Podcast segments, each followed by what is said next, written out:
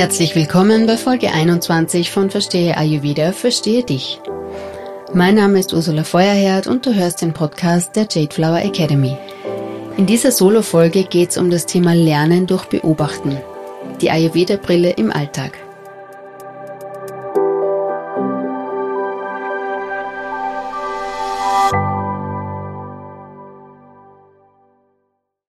Wenn ich von meinen Ayurveda-Anfängen erzähle, dann sage ich immer, es war damals für mich wie die Welt durch eine neue Brille sehen. Und beobachten ist was, das können wir täglich tun. Es braucht keinen Zusatzaufwand. Man braucht nur die richtige Brille dazu. Hat man einmal die Prinzipien des Ayurveda verstanden, dann kann man durch diese Ayurveda-Brille tagtäglich schauen und man wird dazulernen. Es ist ein lebenslanges Lernen. In dieser Folge erfährst du, warum das Beobachten überhaupt eines der wichtigsten Instrumente ist, was du überhaupt beobachten kannst im Innen und im Außen, wie man beobachtet und wie man dieses Wissen dann auch anwenden kann. Du erfährst, wie Routinen eine unterstützende Maßnahme dafür sind und warum du das Beobachten lernen solltest und auch welche Schwierigkeiten dabei auftreten können. Außerdem habe ich zwei kostenfreie Downloads für dich dabei. Zum einen ein Gesundheitstagebuch, damit du immer tiefer ins Beobachten kommen kannst oder mal einsteigen kannst damit. Und zum anderen die wichtigsten Eigenschaften der Doshas und wie man diese jeweils ausgleichen kann. Dann legen wir los. Warum ist Beobachten überhaupt eins der wichtigsten Instrumente im Ayurveda? Die Ursprünge des Ayurveda sind ja Jahrtausende alt und damals gab es keine Laborwerte, auf die man sich berufen konnte. Und beobachten war das Instrument der Ärzte. So wie die Ärzte auch heute noch bei einem Patienten was abtasten, die Zunge anschauen, durch Anamnese und, und ein Gespräch ganz viel erfahren, so war das damals aber auch in die Tiefe das Instrument, um sich ein Bild über den Gesundheitszustand zu machen.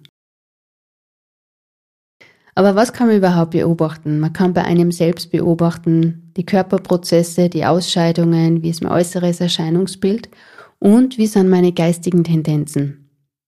Im Außen kann ich beobachten, wie ist die Qualität der Jahreszeit, welche Tageszeit herrscht, wie ist gerade das Wetter, wie sind die Beziehungen rund um mich, wie geht's mir eigentlich mit dem, was ich gerade tue im Leben, bin ich davon erfüllt oder gestresst, welche Stressfaktoren herrschen? Unsere Schnelllebigkeit, die ständige Verfügbarkeit, die vielen, vielen Eindrücke, die wir über unser Handy kriegen, über den Medienkonsum und so weiter. Und in unserer modernen Welt haben wir nicht mehr gelernt, uns auf das Beobachten zu berufen. Und in unserer modernen Welt haben wir nicht mehr so dieses Gefühl der Verbundenheit mit der Natur, dass es innen und außen sich gegenseitig bedingt und dass wir ständig auch den Rhythmen der Natur unterworfen sind, die wirken auf uns. Früher war es ganz normal, im Rhythmus der Jahreszeiten zu leben. Da hat man im Frühling das Feld vorbereitet, im Frühsommer ausgesät, im Herbst geerntet und ist dann im Winter in den Rückzug gegangen und war dann mehr an den eigenen vier Wänden und hat dort die Arbeit im Haus verrichtet. Und heute gehen wir ja davon aus, dass unser Körper das ganze Jahr gleich funktioniert.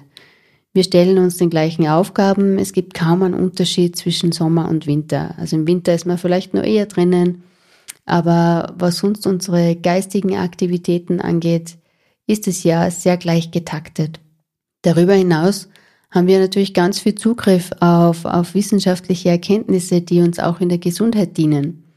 Es gibt Laborwerte für die Schilddrüse, für den Blutzucker, wir können den Blutdruck messen, wir haben unsere Waage, um das Körpergewicht und die Körperfettwerte zu messen.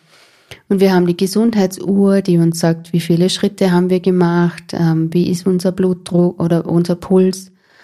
Und all das bringt uns davon weg, dass wir da selber hinschauen und erkennen, was ist eigentlich gerade los bei mir. Und die Folgen davon sind, dass unsere Körper-Geist-Verbindung verloren geht. Wir leben sehr viel im Kopf, wir haben sehr, sehr viel intellektuelles Wissen und wir übersteuern oft unsere Körperbedürfnisse durch unsere geistige Willenskraft. Wo unser Körper immer im Hier und Jetzt ist und uns auch sagt, was Sache ist, ist unser Geist meistens nicht in der Gegenwart, sondern in der Vergangenheit oder in der Zukunft und wir sind tief mit unseren Gedanken und Prozessen beschäftigt und auch den Aktivitäten, die wir in die Welt bringen wollen. Und dabei vergessen wir, dass wir unsere Messinstrumente immer dabei haben, weil der Körper ist immer anwesend und sagt immer, was Sache ist. Und die Folge davon ist, dass wir diese Verbindung verloren haben, ist, dass wir uns ausgeliefert fühlen, wenn es uns mal nicht so gut geht. Wir verstehen dann nicht, wo kommt es her, was kann ich tun, wie geht's mir besser, bleibt der Zustand ewig, wie sich das manchmal anfühlt. Und es kann körperlich als auch geistig sein. Und durch Beobachten der Prozesse im Innen, im Außen und was geistig passiert und das zusammenzubringen, da wieder eine Einheit zu spüren, das versetzt uns in die Lage, dass wir ganz viel selbstwirksam werden können und es gar nicht erst so weit kommen muss, dass es uns schlecht geht, körperlich oder geistig.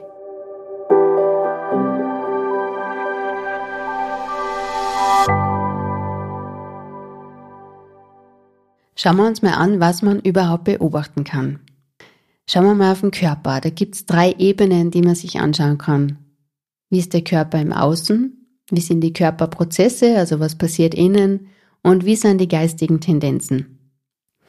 Beim Körper im Außen kann ich mir als erstes mal dieses grundlegende Erscheinungsbild anschauen. Wie ist das Strahlen der Augen? Wie ist das Strahlen der Haut? Wie ist die Körperform? Und wie ist so die, die Energie, die darüber kommt? Ich kann mir anschauen, wie schaut die Haut aus? Ist die trocken und, und faltig oder ist sie glatt und seidig? Ich kann mir anschauen, wie die Nägel aussehen, die Haare. Ich kann mir anschauen, wie schaut die Zunge aus? Also das tägliche Zungenschaben zum Beispiel ist ja eines der Morgenroutinen im Ayurveda und ich erfahre darüber ganz viel über die Organe, mm, ob Giftstoffe im Körper sind, wie die Verdauung funktioniert. Also ein ganz aufschlussreiches Instrument, die Zunge zu beobachten. Dann kann ich mir meine Ausscheidungen anschauen. Wie schaut der Urin aus? Wie oft kann ich Urin lassen? Wie ist dann die, die Farbe und der Geruch? Dann kann ich mir anschauen, wie es mit dem Stuhlgang ist. Gibt es täglich Stuhlgang? Wie ist der Stuhlgang? Wie schaut dann der Stuhl aus? Dann gibt es im Ayurveda auch ganz viel Wissen, was man zum Beispiel im Gesicht oder in den Händen lesen kann. Also manche Dinge, die sind für, auch für uns ganz offensichtlich, wie zum Beispiel Augenringe oder fahle Gesichtsfarbe oder ganz eingefallene Schläfen wie schauen die Zähne aus und so weiter. Also das sagt alles ganz viel über den Gesundheitszustand. Dann kann man anschauen, wie sind die Körperprozesse, also was passiert innen. Da kann ich zum Beispiel schauen, wie ist mein, mein Hitze-Kälte-Empfinden. Habe ich viel Hitze in mir? Habe ich vielleicht viel Durst? Oder bin ich eher auf der kälteren Seite und mir, mir friert schnell, meine Hände und Füße sind kalt und ich habe ganz wenig Durst? Ich kann schauen, wie geht's mir morgens nach dem Aufstehen? Bin ich da träge und müde und muss den Wecker zehnmal nachstellen oder springe ich aus dem Bett und bin, bin wach und bereit für den Tag? Ich kann schauen, wie geht's mir nach dem Essen? Bin ich erschöpft nach dem Essen? Möchte mir am liebsten hinlegen, weil mich das ermüdet oder habe ich die Energie, die ich mir gegeben habe durchs Essen, kann ich die wirklich auch äh, leben danach? Dann natürlich die Verdauung generell. Wie geht's mir da nach dem Essen? Habe ich vielleicht Magendrücken, Magenschmerzen? Habe ich vielleicht Sodbrennen? Wie geht's mir mit Lebensmitteln? Vertrage ich alles oder gibt's Unverträglichkeiten? Habe ich von manchen Sachen Bauchweh? Habe ich vielleicht manchmal zwei, drei Stunden nach dem Essen Blähungen oder direkt nach dem Essen? All das sind Körperprozesse, die uns ganz viel sagen drüber, was uns gut tun würde. Und dann kann ich natürlich auch geistige Tendenzen beobachten. Bin ich schnell zornig und aufgebracht? Bin ich ungeduldig? Oder bin ich eher lethargisch und träge, vielleicht sogar ein bisschen traurig und depressiv? Oder gibt es da eine Unruhe im Geist? Kann ich eher schlecht abschalten? Möchte ich am liebsten ständig aktiv sein? Habe ich Sorgen, Ängste? Bin ich eher auf der unruhigen Seite? Und auf diesen drei Ebenen kann ich schon mal ganz viel bei mir sehen, was ist bei mir los. Und um beobachten zu können, braucht es überhaupt kein Dosha-Wissen. Im Ayurveda gibt es das Prinzip des Ausgleichens und das besagt, dass Gleiches Gleiches anzieht und die Gegensätze sich ausgleichen. Der Ayurveda spricht da von 20 Eigenschaften, mit denen jede Erfahrung und jede physische Substanz beschrieben werden können. Und die Eigenschaften lassen sich in zehn Paaren gegenüberstellen. Und mit dieser Liste an gegensätzlichen Qualitäten kann man immer selber wieder Balance herstellen. Also einfache Beispiele wären zum Beispiel heiß, kalt, flüssig, trocken, weich und hart. Wenn man sich zum Beispiel körperlich schwer und träge fühlt, dann sind es Zustände von schwer, statisch, vielleicht sogar dumpf. Und das Gegenteil davon wäre leicht, mobil und klar. Und was würde das jetzt heißen? Mit einem Zustand von Schwere im Körper und Trägheit kann man zum Beispiel Ausgleich schaffen durch einen flotten Spaziergang, durch Sport, durch anregende Tätigkeiten, durch Tanzen, die auch geistige Anregung bringen, beim Essen durch anregende Gewürze, das heißt eher äh, schärfere Gewürze oder herbere Gewürze, die, die anregen. Ein anderes Beispiel wäre, wenn man innerlich gereizt ist und in einem Zustand vielleicht von Überaktivität. Die Eigenschaften dafür wären heiß, scharf, mobil und ausgleichend dazu ist der süße Geschmack, der diese, der diese Überhitze im Körper reduziert. Zum Beispiel durch Datteln oder eben mildes Essen, also auf keinen Fall nur mit scharfem Essen arbeiten oder mit Kaffee und auch vielleicht mehr Süße ins Leben bringen. Das heißt, Aktivitäten, die, die leicht sind, die spielerisch sind, die freudvoll sind. So alles, was so, so ein bisschen Weichheit reinbringt. Ganz viel lässt sich beobachten bei der Verdauung. Da ist es zum Beispiel so, dass wir eine schlechtere Verdauung haben, wenn wir einen Infekt abwehren. Wir haben eine schwächere Verdauung, wenn wir gestresst sind. Da muss der Körper generell mehr verdauen. Da hat er ganz viele Eindrücke, die auf einen einströmen. Das heißt, je mehr im Außen los ist und je mehr der Körper verarbeiten muss über die fünf Sinne, alles, was über unsere fünf Sinne auf uns einströmt, desto besser ist es einfach ernähren. Die einfache Ernährung, die erleichtert unserem Verdauungsfeuer auch alles andere gut zu verdauen. Ich gebe hier ein paar Beispiele, damit man sich das besser vorstellen kann, was man beobachten kann, was es bedeutet und wie man es ausgleichen kann. Tendiert man zum Beispiel zu Blähungen, dann ist der Ursprung meist im Vata-Dosha, ein zu viel an Vata, das aus den Elementen Luft und Raum besteht. Vata hat die Eigenschaften trocken, leicht, kalt, rau, feinstofflich, mobil und klar. Und wenn wir da ans Essen denken, dann kann es sein, dass jemand, der zu viel Vata momentan hat und sowieso in der Verdauung äh, darunter leidet, eben zum Beispiel durch Blähungen, Verstopfungen, unregelmäßigen Stuhlgang, dass dann so einfache Dinge wie ein roher Apfel das nur zusätzlich befeuern. Das heißt, wenn man jetzt zum Beispiel mit einer Konstitution von gegenwärtig zu viel Vata etwas isst, was eigentlich gesund ist, und zwar einen rohen Apfel, dann bringt er aber Eigenschaften mit, die für den momentanen Zustand nicht zuträglich sind. Der Apfel ist rau. Wenn man da reinbeißt, der ist so, so crunchy, knusprig, der ist rau, wenn man den runterschluckt. Und diese Eigenschaft rau, die ist zum Beispiel schon vorhanden im Vata Dosha. Das ist was, was es mitbringt. Und wenn ich jetzt nur mehr davon gebe, dann bringe ich noch mehr Wasser und mehr Luft in den Körper. Generell ist alles, was so knusprig ist und ein bisschen luftig, wie Reiswaffeln oder alles, was so Cracker sind und so knusprige Dinge, die fördern noch mehr Wasser im Körper, weil ich beim Essen, ich nur mehr Luft in den Körper befördere.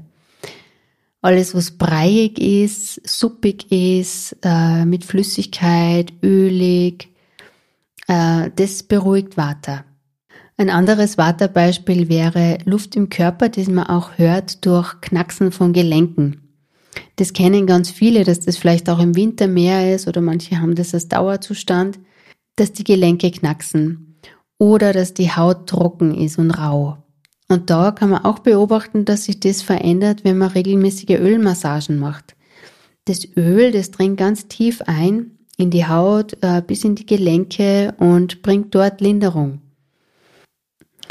Auf der Ebene der Körperprozesse lässt sich auch ganz viel beobachten und ausgleichen. Zum Beispiel viel Durst zu haben, das kann einerseits ein Zeichen sein für viel Pitta, das heißt viel Hitze im Körper. Scharfes, heißes ähm, wäre dann genau das Falsche. Und da muss ich schauen, da muss ich für Kühlung sorgen. Und Kühlung ähm, kann ich zum Beispiel durch einen süßen Geschmack erwirken, durch den bitteren Geschmack. Oder durch kühlende Aktivitäten wie Schwimmen gehen, durch kühlende Aktivitäten im Geist, wie vorhin schon erwähnt, also was Leichtes, Spielerisches, Freudvolles und wegkommen von diesem äh, Aktionismus oft. Und was wir durchs Beobachten auch lernen, ist, dass wir, wie, wie unterschiedlich die Tage sind und wie unterschiedlich wir da funktionieren. Das ist je nach Stresslevel, je nachdem, was wir sonst so ausgesetzt sind, je nach Jahreszeit, funktioniert auch unsere Verdauung anders. Und auch bei uns Frauen ist es während der Menstruation anders. Da ist die Verdauung auch geschwächt. Da ist der Körper ganz viel beschäftigt mit Reinigung und unser Verdauungsfeuer ist dann nicht so stark. Wie merkt man das jetzt zum Beispiel? Wenn ich nach dem Essen müde und träge bin, dann war das Essen wahrscheinlich nicht das Richtige für mich und nicht passend für meinen Zustand. Und es kennt bestimmt jeder, dass man manche Lebensmittel zu gewissen Zeiten besser verträgt und dann wieder weniger gut. Und das liegt immer nur am Zustand unserer Verdauung. Es liegt nicht am Essen, es liegt am Zustand unserer Verdauung. Anderes Beispiel aus meiner jüngsten Vergangenheit. Ähm, ich hatte nach einer stressigen Phase einen Tag, wo ich abends in eine richtige Migräne gefallen bin. Also es war nichts mehr möglich. Der Schmerz war gar nicht mehr lokalisierbar am Kopf, ähm, weil auch das gibt Aufschluss darüber, welche Art von Kopfweh das ist, also von welchem, von welchem Zustand der ausgelöst wurde. In meinem Fall war die Migräne ausgelöst von einem zu viel an Vata. Und das ist oft der Grund, warum es zu Migräne kommt, wenn man zu viel Vata im Körper hat. Das heißt zu viel, zu viel Unruhe im Leben, zu wenig Erdung. Und was mir da geholfen hat, natürlich Ruhe und Schlafen. Und nachdem ich eine Nacht geschlafen hatte, war es leider am nächsten Morgen noch immer da. Und dann war mein Wundermittel eine Ölmassage. Ich habe mir mit Mandelöl den ganzen Körper inklusive Kopf eingeölt, richtig viel, also das Öl vorher in einem Wasserbad erwärmen und dann den ganzen Körper einölen damit, inklusive Kopfhaut und dann so eine Viertelstunde wirken lassen, einziehen lassen und dann heiß duschen und das war die Sofortlösung. Das Kopfweh war danach weg. Und ich bin selber immer wieder erstaunt, wie enorm wirksam manche Ayurveda-Mittel sind. Und ich kann da nur ermutigen, da wirklich hinzuschauen, weil die, diese Erkenntnisse, die man da gewinnt, die sind so wertvoll im Alltag. Ich kann da nur von mir selber berichten, dass ich das mittlerweile so genau spüre, was mir gerade gut tut und welche Gewürze jetzt gerade passend sind und ob es dann vielleicht einmal Kaffee sein darf oder, oder ob ich lieber darauf verzichte. Ähm, ja, das, das bringt alles diese, diese Kraft des Beobachtens. Was können jetzt Schwierigkeiten sein, die beim Beobachten auftreten oder die uns vielleicht falsche Rückschlüsse ziehen lassen? Zum einen ist es so, dass manche Zustände zeitverzögert auftreten. Es kann zum Beispiel sein, dass uns das Mittagessen nicht gut getan hat und wir das aber erst bei der nächsten Mahlzeit erkennen. Oder wenn wir Hülsenfrüchte essen. Hülsenfrüchte sind generell ein Lebensmittel, das den Darm reinigt. Und je nachdem, welchen Zustand der Darm hat, also was da alles vielleicht noch an Resten herumlungert, so wird sich das dann auch auswirken. Und wenn wir nach Hülsenfrüchten Blähungen haben, dann kann das ein Zeichen dafür sein, dass der Darm quasi noch nicht das los wurde, was vorher drinnen war oder dass Schlacken und, und Abfallstoffe vorhanden sind. Eine andere Schwierigkeit, die beim Beobachten auftreten kann, ist, dass je mehr unser Körper weg ist von einem Zustand von Balance, desto zeitverzögerter treten mitunter Symptome auf. Und das macht es dann schwierig, das Richtige zu beobachten. So kann es zum Beispiel sein, dass im, im Beispiel der Migräne dieser Zustand aufgetreten ist als Ergebnis von einem Zustand, der sich in den letzten zwei bis vier Wochen angesammelt hat. Oder dass das Verdauungsfeuer Tag für Tag ein bisschen schwächer wird, weil wir keine Essenspausen einlegen. Wenn wir Unverdautes noch im System haben und neues Essen dazukommt, das schwächt die Verdauung und das sammelt Schlacken im Körper an.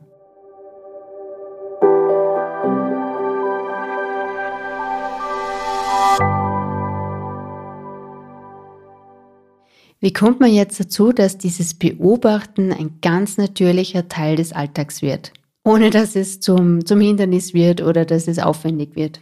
Und da sind die, die Routinen eine unterstützende Maßnahme und die Routinen sind im Ayurveda das, was uns ausmacht.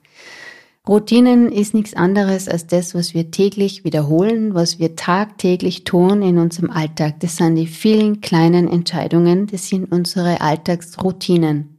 Und im Ayurveda gibt's äh, viele Routinen, die uns nützen, dass wir den Tag und den Alltag so gestalten, dass wir das Beste rausholen dass wir in jedem Moment die Qualität des Tages und der, der Tageszeit nutzen und das Beste aus dem Moment machen, der uns gerade zur Verfügung steht und wirklich anwesend sind.